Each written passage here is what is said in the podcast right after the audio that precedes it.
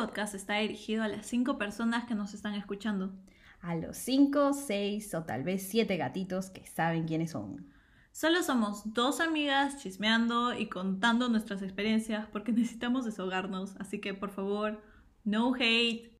Así que comencemos.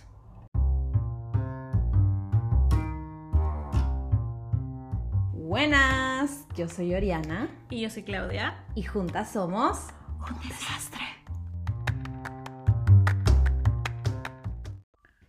Hola. Hello. Disculpen la tardanza. Pues sí. Estamos como Lo do- do- mejor se hace esperar. dos semanas después, creo. Dos, tres ya. casi como tres semanas después, pero es que tienen que Pues comprender. nadie está contando. Algunos de ustedes no saben muy bien cómo terminamos en Europa. ¿Cómo terminamos en Bélgica? Específicamente en Bélgica. Entonces, bueno, pues aquí viene un previamente. Previamente somos un desastre. Bueno, este, no sé si probablemente todos saben que estu- estuvimos en Portugal. Para los que no saben, estuvimos en Portugal hace dos, Dos, años. años. Vivimos como dos años Vivimos en dos Portugal. años. Qué fuerte. Porque eh, terminamos nuestros estudios. hicimos ahí. el último año, Hicimos el último año de nuestros estudios en Portugal. que básicamente fue un show. Sí. Un show, un show. Fue un Llegar. show y un aprendizaje. Llegar, o sea, no habíamos salido de Perú, pero ya teníamos problemas. Sí, Somos un desastre empezó desde Perú. No somos un desastre. desde postular para la... Somos un desastre is a way of living. O sea, es mi mantra Es diario. Es nuestro mantra diario. Sí, empezó desde que decidimos eh, postular para la visa para, de estudiantes para Portugal. Y fue un problemón por la cantidad de papeles que se tiene que pagar, por las pocas personas que trabajan en esa embajada, en ese consulado, oye, perdón. en El cons- consulado de Portugal Trabajan- es una oficina, first. Sí, Es su salita de estar y dos oficinas más. están de vacaciones. Se van Y de en vacaciones. enero, obviamente, o sea, sí entiendo, verano. Y están de vacaciones, pero que el hecho de que no te puedan dar una visa hasta que llegue el cónsul para que firme, porque claramente él no tiene que firmar. Bueno, la cosa es que cuando Fue una pedimos, combinación cuando de pedimos varios hechos cuando- malos. averiguamos qué papeles teníamos que presentar, básicamente nos dijeron, o sea, ok, tienen que presentar todos estos papeles, pero así los presenten, no van a tener la visa porque el cónsul está de vacaciones y no sabemos cuándo va a regresar. Nos teníamos que ir en un mes y medio, gente. Sí, nosotros empezábamos clases creo en febrero, 7 de febrero por ahí. Era primera o segunda semana de febrero. Eh, y por ende necesitábamos la visa antes porque pues claramente necesitábamos una visa, ¿no? Para de viajar. estudiantes para viajar. Y quedarnos en Portugal. Pero solicitar la visa en, la, en el consulado de Portugal fue un problema. El cónsul, como ya lo habíamos dicho, estaba de vacaciones. Luego cuando llegamos, porque gracias a Dios tuvimos un pequeño contacto que nos ayudó Nos y alguien nos facilitó la forma de sacar la visa. Flexing nuestro contacto. Este, se les fue el internet. Literal. ¿A qué Para mí que era Movistar, o sea, se les fue el tuvimos que internet? regresar. Sí, fuimos, Solo entregamos podías- papeles. Ajá. Y no nos pudieron tomar huellas ni tomarnos la pinche foto porque no tenía internet, así que tuvimos que regresar otro Nuestras día. fotos salieron terribles. Luego parezco es- buscada, sí, parece mi cartel de se busca ah, por haber cometido tal y tal crimen. Esa parece mi foto, literal. No, y luego si tenías lo que tenías que pagar para obtener la visa tenía que ser en efectivo porque ellos no aceptan otra cosa que no sea efectivo. No Tuvimos que ir al banco. Y tipo, y, y lo peor es que ni siquiera es un monto redondo, no son 30, 40, no, No, me acuerdo cuánto es, pero era dos- algo como- con 70 centavos. Y, Y era como teníamos que, tener, los 70 centavos exactos porque ellos no te daban vueltas. Sí. Y bueno, el tema de Portugal fue un problema. Bueno, al final nos dieron la visa, pero pero, pero Teníamos el vuelo. Nuestro vuelo creo que fue el 6, El porque llegamos el 7, seis. sí, el 6. Fue el 6 de febrero. Nos dieron la visa el 5, en la tarde. O sea, nosotros así, viviendo al límite. Pero nosotros, o sea, sabemos también por el caso de las personas, unas amigas a las que denominamos las pollitos, ellas perdieron el vuelo porque literal. no les dieron la visa a tiempo. Es que no es problema nuestro. Literal. es problema del consulado. O sea, el problema del consulado, el problema de la universidad por avisar muy tarde. Sí. Porque obviamente, o sea, Todos los problemas empiezan en la universidad. todos, los pro- todos mis, todos mis problemas emocionales, psicológicos, todos comienzan en la universidad. Y Pero yo sé bueno. que muchos de los que están escuchando, que son de la misma uni- universidad, o saben de qué universidad venimos, están de acuerdo con nosotros. For legal reasons, this is a joke. Y no vamos a decir no saben el lo- nombre de la universidad. Si es que creen que saben quiénes somos, no lo saben. Somos un personaje inventado por la mente de alguna persona, no sé. Pero bueno, no sé, eh, fue muy complicado simplemente tener la visa de Portugal. Bueno, al final salimos de Portugal, de Perú, De Perú. tomamos el vuelo, no tuvimos que perderlo. Luego llegamos a Portugal. Detuvieron a Ori, eh, hicimos escala en Madrid, detuvieron a Ori porque tenía una Inca-Cola en su, en su Ay, cartera. sí, yo tenía que llevarme Y la Coca-Cola. botaron. Lo peor es que estaba casi llena y la botaron. Bueno, para empezar la abrieron y le tomaron una muestra de Para ver si líquido tenía droga. Para ver si tenía droga. Y yo le juro que no, es mi Coca-Cola, por favor. Y me la, La botaron. botaron. La botaron. Me dolió mucho. Luego llegamos a Portugal Ah, nos no habían dicho sí. de que la universidad estaba, en la ciudad. En la ciudad. Y es mentira, porque eh, nosotros vivíamos en el norte de Portugal, Estábamos en Porto. en Porto. O sea, y, las, y la universidad no estaba en la Porto, ciudad. Está en Porto. como- Fueras, a Está, es- está de Porto departamento, pero Sí. no en Porto ciudad, por Sí, así ajá. O sea, teníamos que tomar un bus que era media hora, 45 minutos, aprox. Este. Que es en pues un pueblito en medio de la Literal. nada. Es Sí, al la parecer- universidad, al parecer- un super y edificios donde vive gente y que, estudia en la universidad. Sí. Bueno, al parecer, ahora que me doy cuenta, nos gusta vivir en pueblitos. Así. Porque la universidad en un pueblito, right. ahora el trabajo va a ser en otro pueblito, en medio de la Literal. nada. O sea, En ese, en ese lugar no había, comillas. tipo, en ese lugar no había vacas, ¿ah? Pero había caballos. Sí, había caballos. había caballos que salían todos los fines de semana. Sí. Bastante cool, la verdad. Pero bueno, al final fuimos este, a este pueblito, a la universidad, Ah, es porque que es teníamos que, claramente buscar dónde cuando, vivir. ajá, cuando llegamos a Portugal, estábamos en un Airbnb en la ciudad, en Porto Porto, pero no teníamos dónde vivir y el Airbnb lo teníamos por tres días. Sí. Felizmente, con bastante suerte, la verdad, encontramos un, justo para todos los que fuimos, encontramos Ujú. un departamento para todos y pues nos mudamos. Pero bueno, el departamento no está en las mejores condiciones que llegamos. En verdad que empezar- nuestro departamento fue, o sea, agradezco de que teníamos techo, teníamos cama. Wait, for a start, nos dij- Cocina. nuestro, nuestro presupuesto estaba súper off. Sí, Nos dieron sí. un presupuesto en la universidad que no era nada que ver con el presupuesto. Que, No, era, o sea, fue que un era chiste. El Sí, presupuesto que nos dieron en la universidad fue un chiste comparado con la vida per se en Portugal. O sea, Claramente Portugal todo, es relativamente todo comparado barato. a Perú es caro. Es caro, obviamente. Pero Portugal dentro de Europa es un país muy barato. Muy barato. Pero nosotros no sabíamos. Bueno, la cosa es de que buscaron un departamento, encontramos el departamento, gracias a Dios, que era para las personas que... El que edificio tenía ido. ascensor para subir las maletas. El edificio tenía ascensor, ahora valoramos mucho eso. Sí, literal. Pero Porque estaba en un el, departamento igual era no tenía calefacción y el frío en invierno era increíble. O sea, yo dormía con chompa, casaca. ¿No Le visto? pedía a Clau que vaya a mi cuarto a subirme el cierre de la casaca porque yo dormía con los brazos cruzados. Parece una momia, literal. Sí, y, no, la y I tuck her in porque estaba con todas las mantas y ella no se podía obviamente Mover. tapar porque estaba con las manos adentro de la No, casaca. era terrible. El frío era, era terrible, terrible. Encima, el edificio es bien, Bien frío. O sea, en verano eso es En súper verano genial. es genial. Porque en verano te zancochas. Pero ese Sí. edificio es lo máximo porque no te da calor. Sí, es cierto. en Entonces, invierno. no, bueno, la cosa es que justo llegamos en época de invierno, pues febrero Sí. todavía.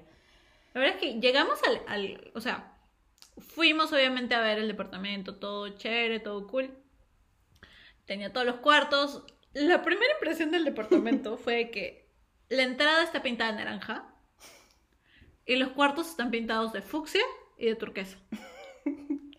Es que no, no ubican, es que O sea- una pared fucsia, una pared No es turquesa fucsia o turquesa, es fucsia y, y, turquesa. Y las cortinas, una de un cuarto era fucsia y la del otro cuarto era turquesa. Es que dormir ahí era Una imposible. Era un dolor de cabeza. Era un dolor- o sea, felizmente que había unas cortinas muy buenas que oscurecía el cuarto, pero así, no veías absolutamente nada. Literal. Entonces los colores tampoco los veías.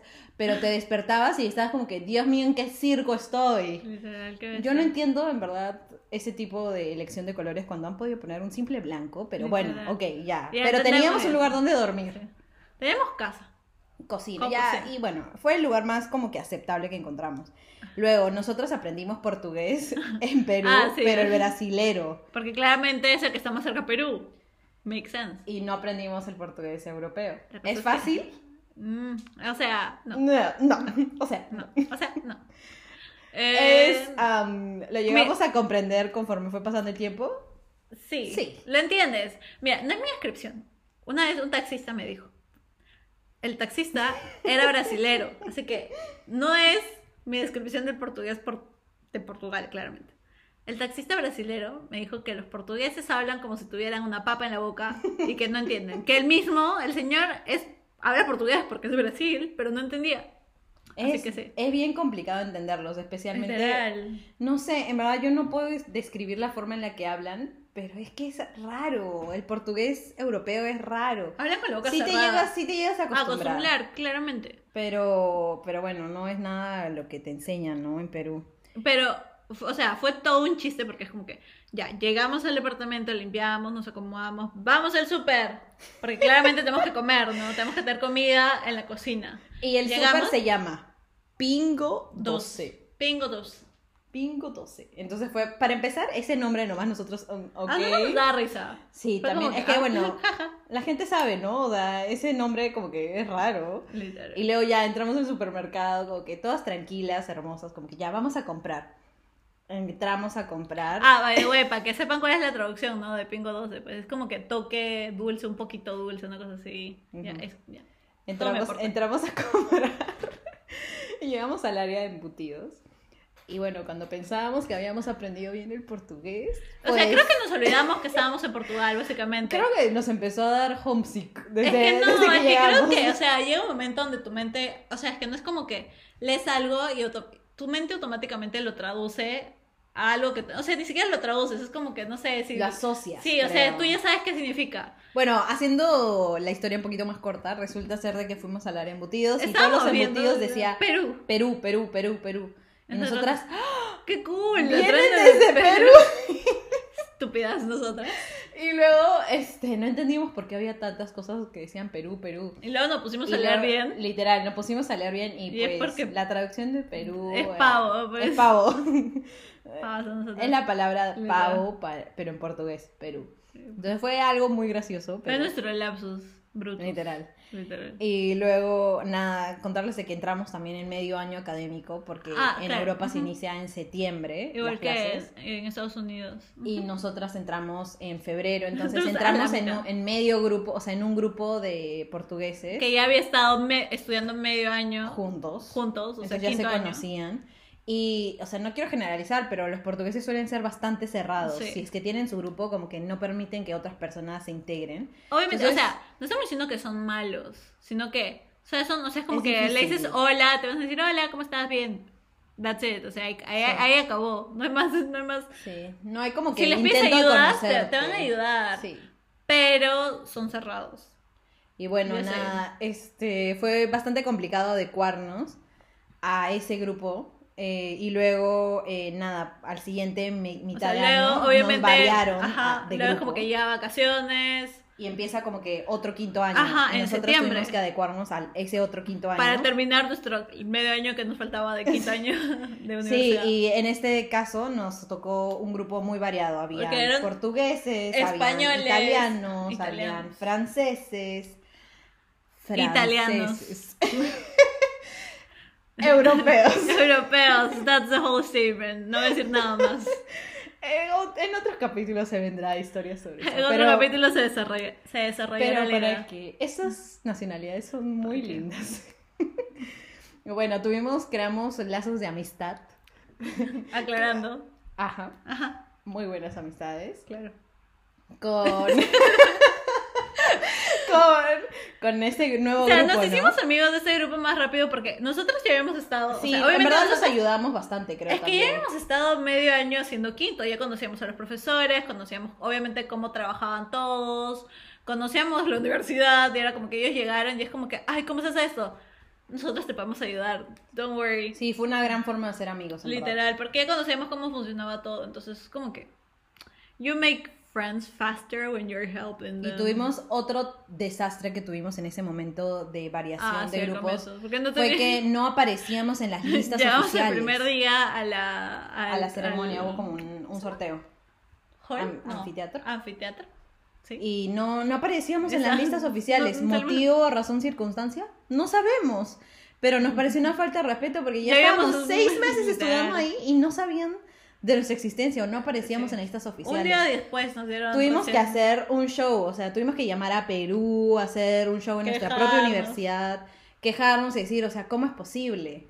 Y bueno, después Se de todo, de nosotros. después de todo este mega desastre porque estábamos súper estresados porque no teníamos horario Sí. oficial, al día siguiente, después del show que hicimos a la universidad, merecido, Nos, al, al eh, día siguiente nos de la dieron- tarde nos, nos dieron, dieron el- grupo, nuestro horario. ajá. Nosotros nos quedamos en el mismo grupo donde no sabían, porque nos dijeron, quédense en ese grupo por mientras, y nosotros, ok. Sí. Y nosotros sí nos quedamos ahí, a nuestros amigos les pasaron a otro grupo. Sí, pero, o sea, ahorita como que lo contamos bastante ya tranquilas, pero en ese momento fue algo muy estresante porque empezaste un nuevo, o sea, tu última etapa del año Literal. y ni siquiera sabías si es que tu nombre estaba en esa lista, o sea, y, y el general, o sea, ¿cómo se llama? El, como, el coordinador general de nuestra carrera. Tampoco, tampoco te podía asegurar que tu nombre iba a estar ahí para mañana o para en una semana o para en dos semanas, entonces Porque no pasabas asistencia técnicamente. eso, Entonces era una tontería, en verdad fue algo que, bueno.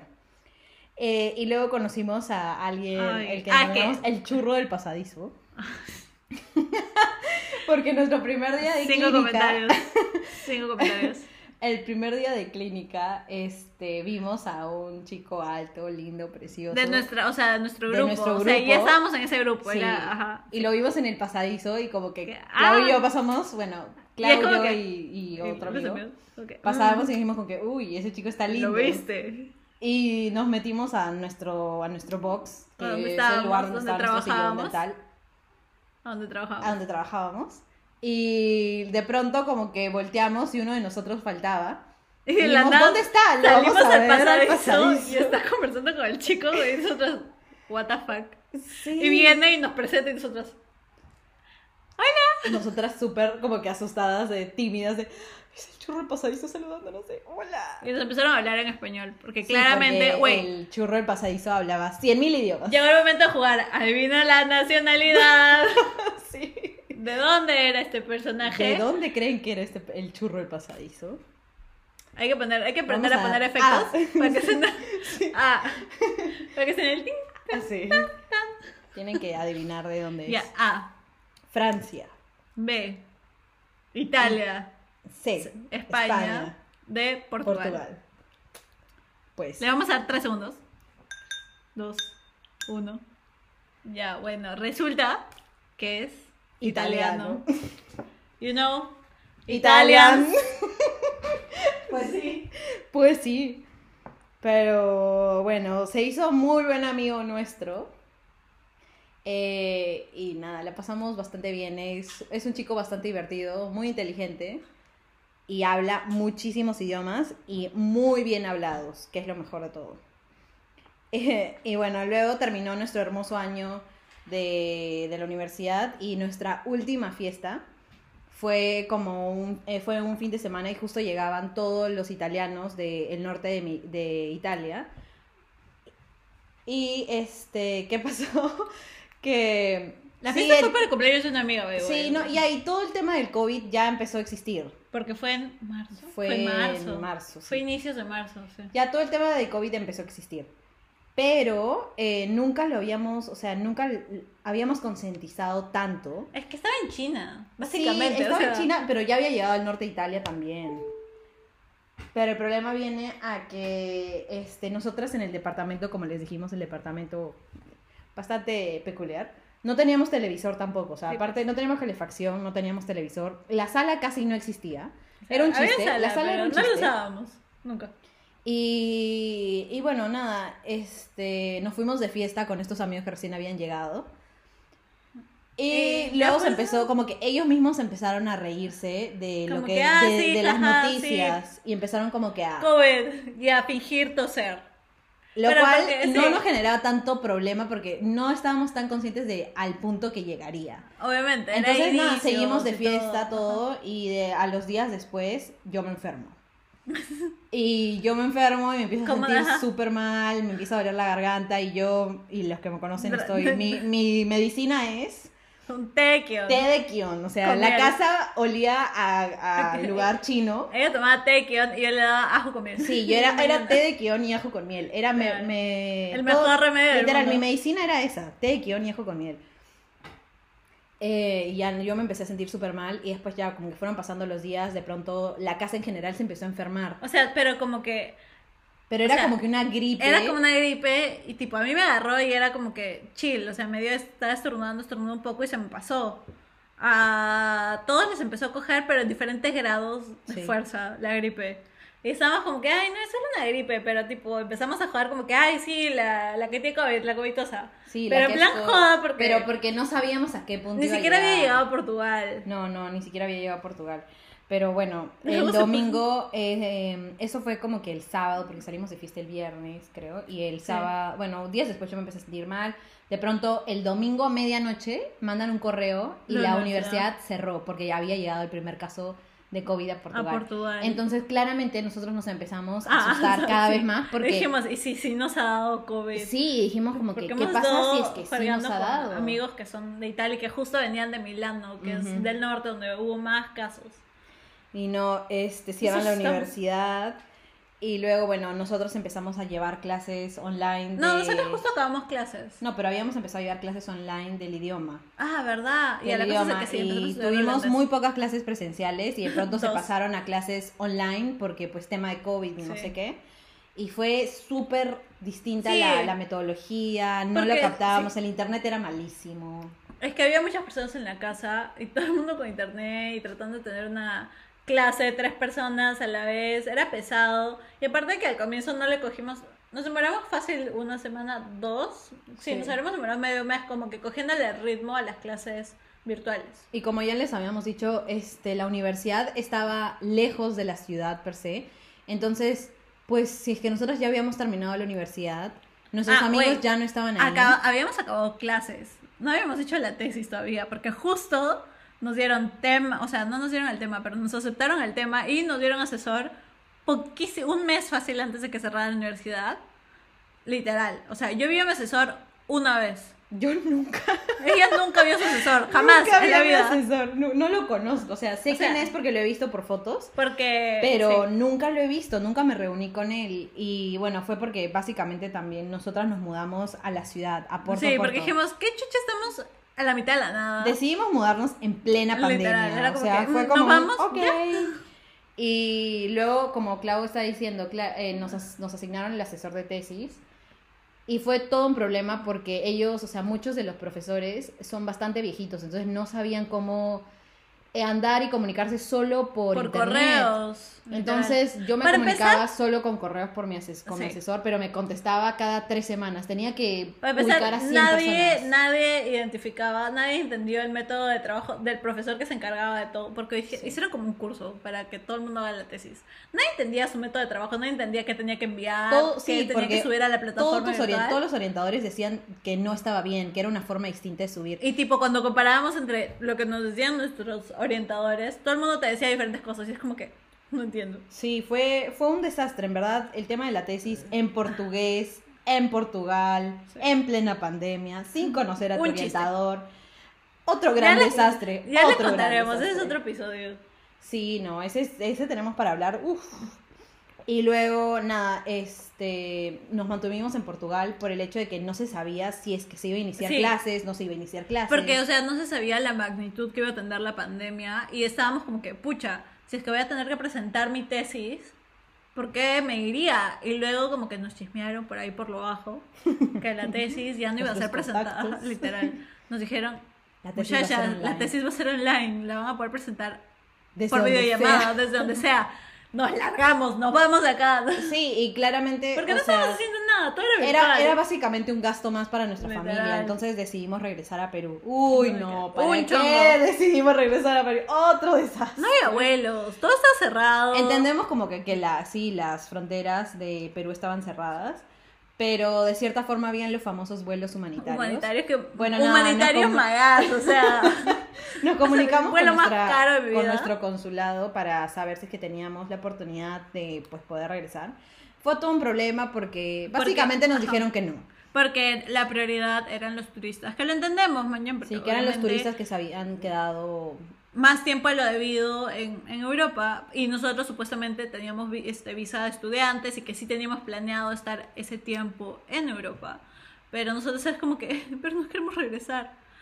Sí, no, y fue un problema porque eh, te decían, eh, sí puedes, pero te vamos a avisar, te vamos a avisar cuándo. O sea, si es que hay cupo, Entonces tenías que estar atenta, ni siquiera una llamada o un correo, tenías que estar atenta a la página de Facebook de a ese embajada, punto llegamos, literal. estar atento a la página de Facebook. Para empezar, ¿quién utiliza Facebook hoy en día? Para comunicarse.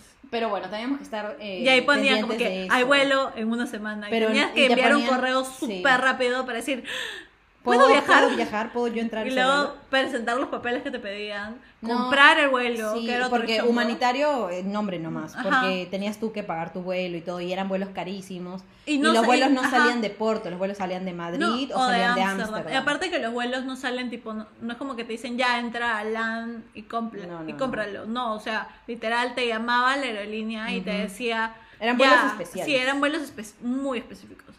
La cosa es de que al final conseguimos, con una semana de diferencia, bueno. Sí. Ori, yo salí desde La pobrecita de Ori la mandaron a Ámsterdam. O sea, ya sí, KLM es una aerolínea Perfecto. perfecta, amazing, chef's kisses. Cinco estrellitas. Pero la escala que hizo esta mujer, Uy, no, mi escala 14 fue horas? de 14 horas en Ámsterdam.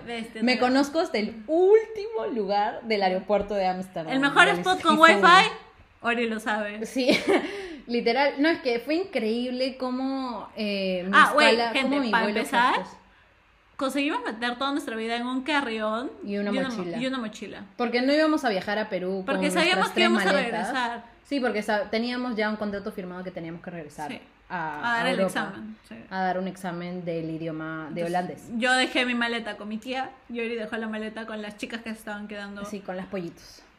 Y pasa que, nada, eh, uf, moverme de Porto a Ámsterdam en plena pandemia, cuando el vuelo estaba llenísimo, de pronto llegar a Ámsterdam y tener una escala de 14 horas y no poder quitarte la mascarilla durante esas 14 horas, sumándole las dos horas del avión en las que ya estuve de Porto a. Ámsterdam y las horas que estuve previas en el aeropuerto esperando mi vuelo. No, fue un desastre, en verdad yo me dolía la cabeza, no podía dormir, no me podía sentar, no me podía echar en ningún lugar porque no se sabía nada de- del virus este, entonces no sabía si te lo podías, no tenías que viajar con visera porque no era obligatorio en ese y entonces. tampoco te pedían la PCR No, porque todavía no había salido. Solamente estuve con dos mascarillas, pero fue terrible, en verdad fue un gran desastre porque aparte de que la viví sola, porque Clau viajó una semana después porque Pero nos yo- dieron ajá. permisos distintos, lo cual fue también súper tonto, pero bueno. Y luego, pero yo hice escala en Madrid.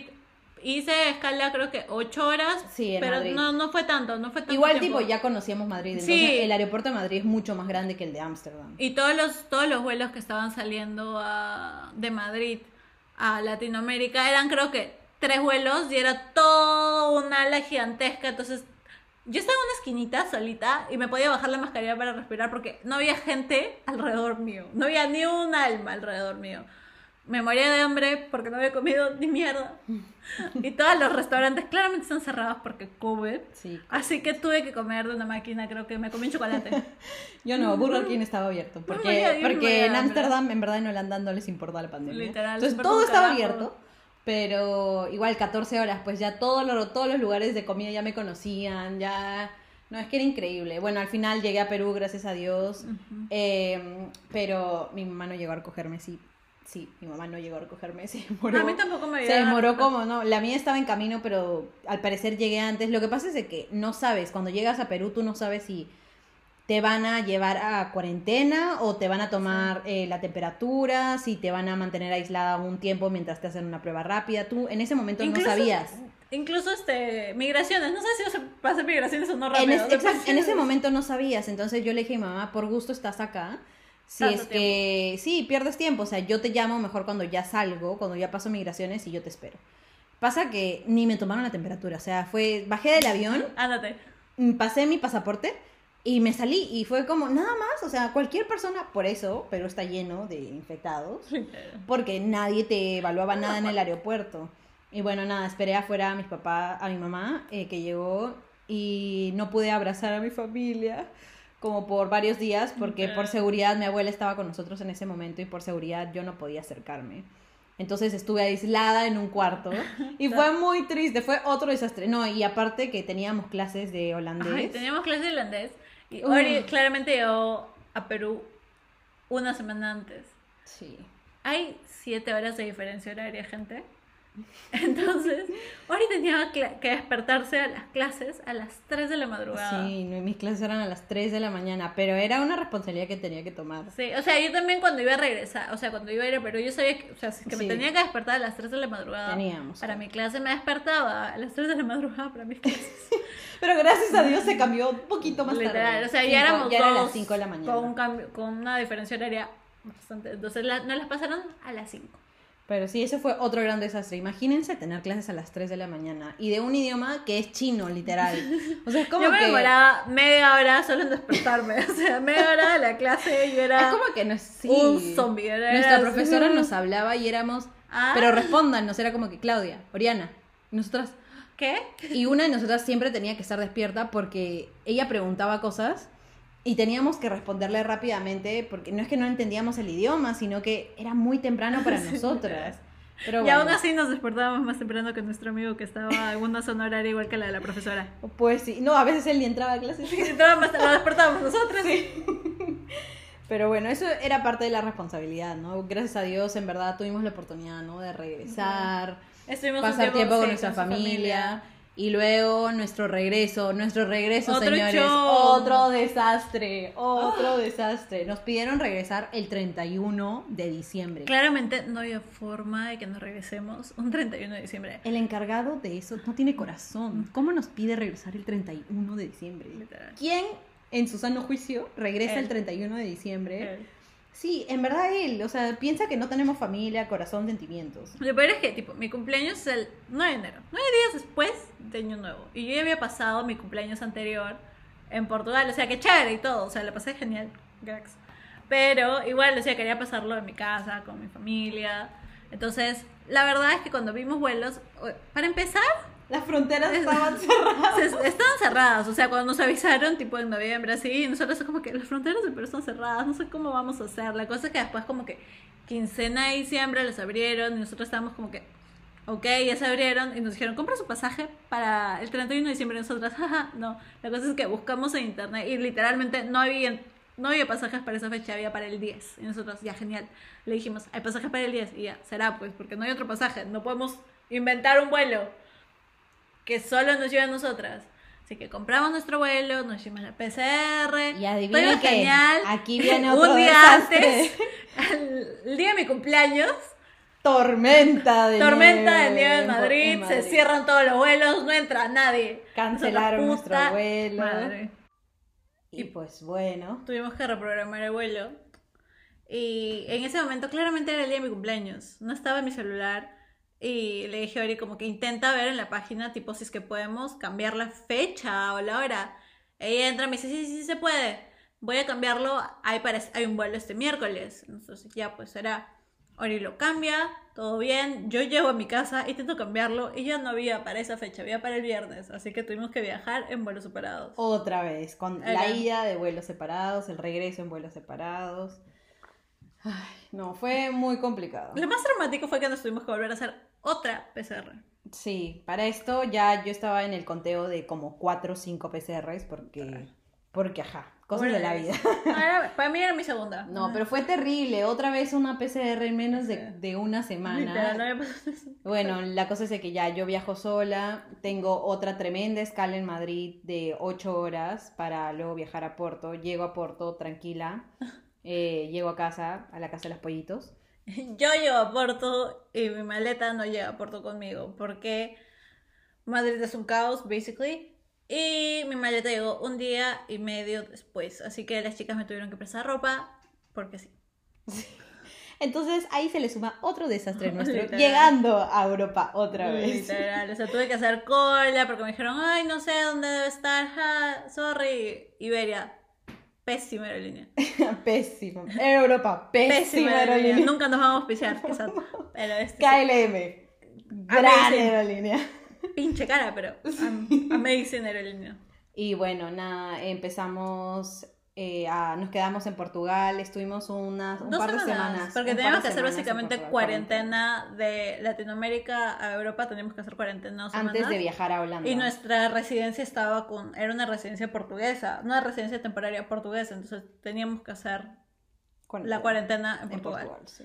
Y bueno, nada, luego llegamos a Holanda Sí, dos semanas después otra pinche PCR, llegamos a Holanda. Y eh, nada, alquilamos un Airbnb eh, no en Ámsterdam, Ámsterdam, sino un poquito al al sur, sur de en, Ámsterdam. el- en una ciudad que se llamaba Amstelveen. O sea, no es otra ciudad, es como otro distrito. Sí, de como otro distrito de. Pero es como que no está en Ámsterdam Centro. Y nada, alquilamos este Airbnb.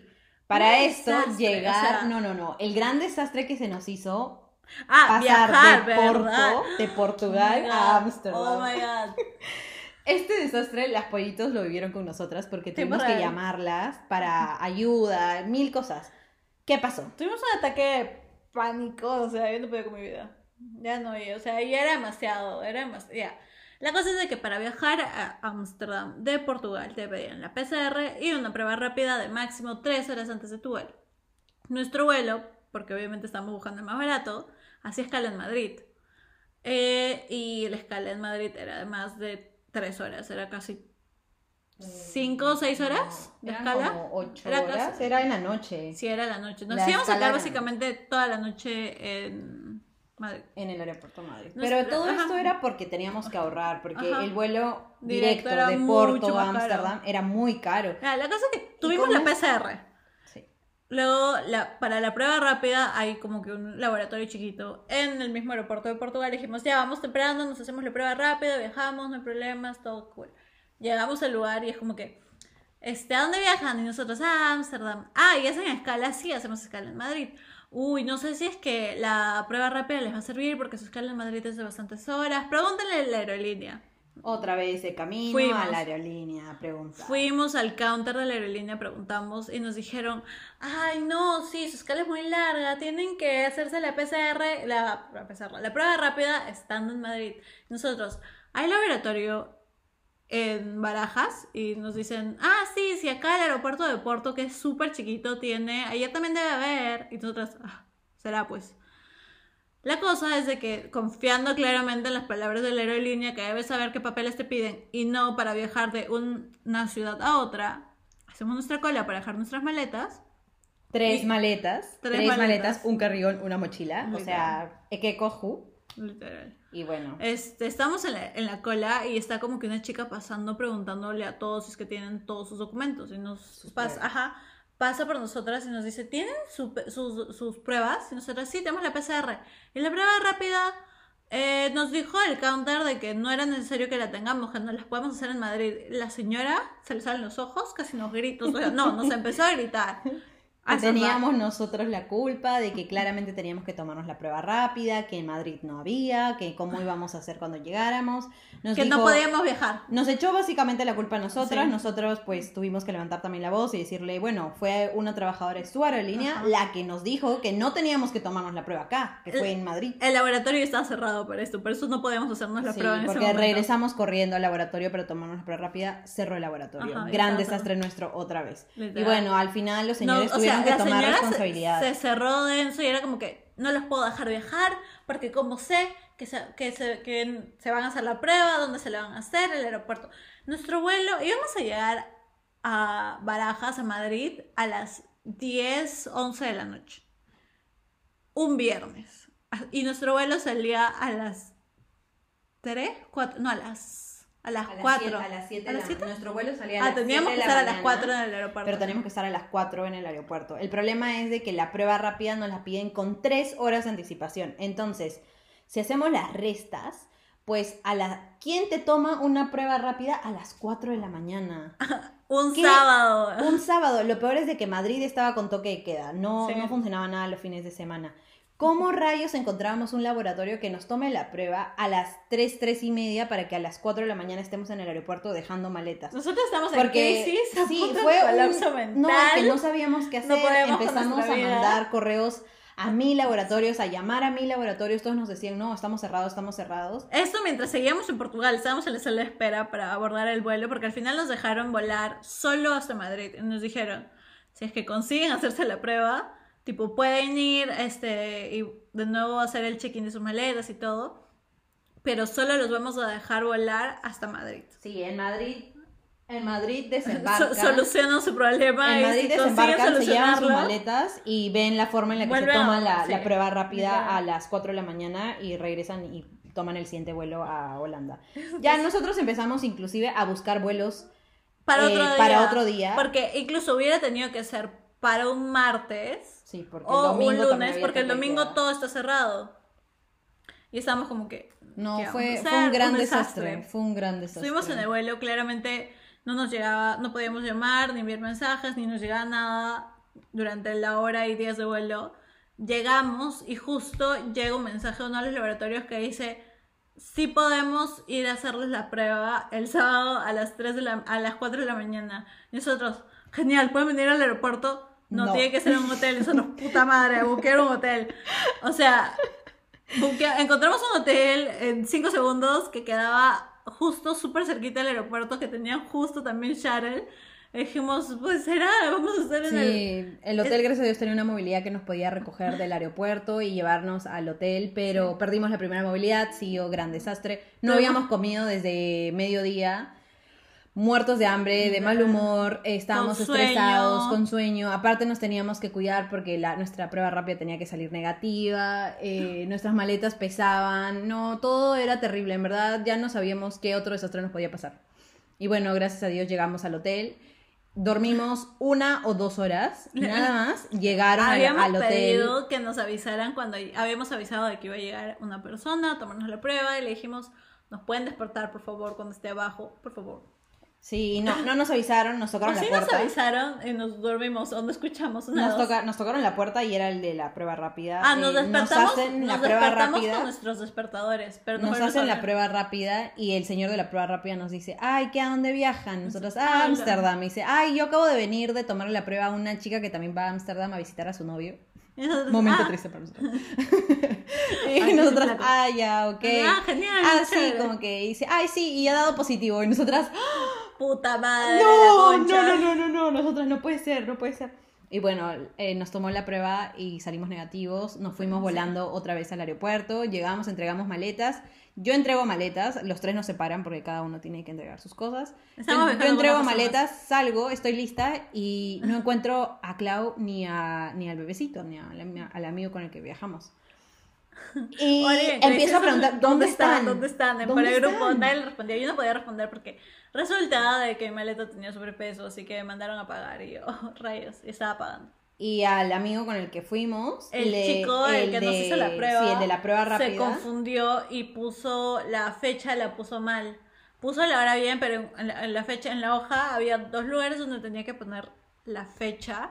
Y en una puso bien la fecha y en una puso un día antes. Entonces las chicas le empezaron a hacer mil, mil, mil, mil, mil preguntas porque era como que esto, esto está mal, que no sé si es de verdad, me estás engañando, que no sé qué y todo eso. Oh my god. Sí, no, drama. fue un oh, fue horrible. Yo escribiéndoles dónde están porque yo estaba solita y de pronto Clau me dice, yo estoy mandando sobrepeso y de pronto Clau ya viene y de pronto le pregunto al bebecito, ¿dónde estás tú? Y me dice, me están haciendo mil preguntas primero de por qué voy a ir a Ámsterdam en plena pandemia, mi, cuál es mi residencia eh, y luego mi prueba rápida no tiene la fecha correcta, no sé qué voy a hacer, yo estaba entrando en crisis porque no sabía cómo ayudarlos. Al final se solucionó, pasamos otra vez seguridad. Entramos, estábamos listos para tomar el vuelo, viajamos, el vuelo estaba vacío. Llegamos, Llegamos a Ámsterdam. Llegamos a nuestro Air- Airbnb. No, eh, primero el clima empezó a nevar. Ah, sí, cuando, porque justo empezó y de pronto llegamos a nuestro Airbnb. Y pues... Y pues esa historia Continuará. continuará. Porque creo que ya nos excedimos un poquito en el tiempo. Esa historia continuará. Muchas gracias por escucharnos.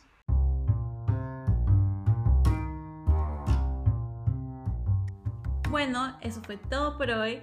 Pero recuerden que nos pueden seguir en Arroba somos desastre podcast en Instagram. donde iremos posteando fotos y videos relacionados al episodio de hoy día. Gracias por escucharnos. Chau, chau.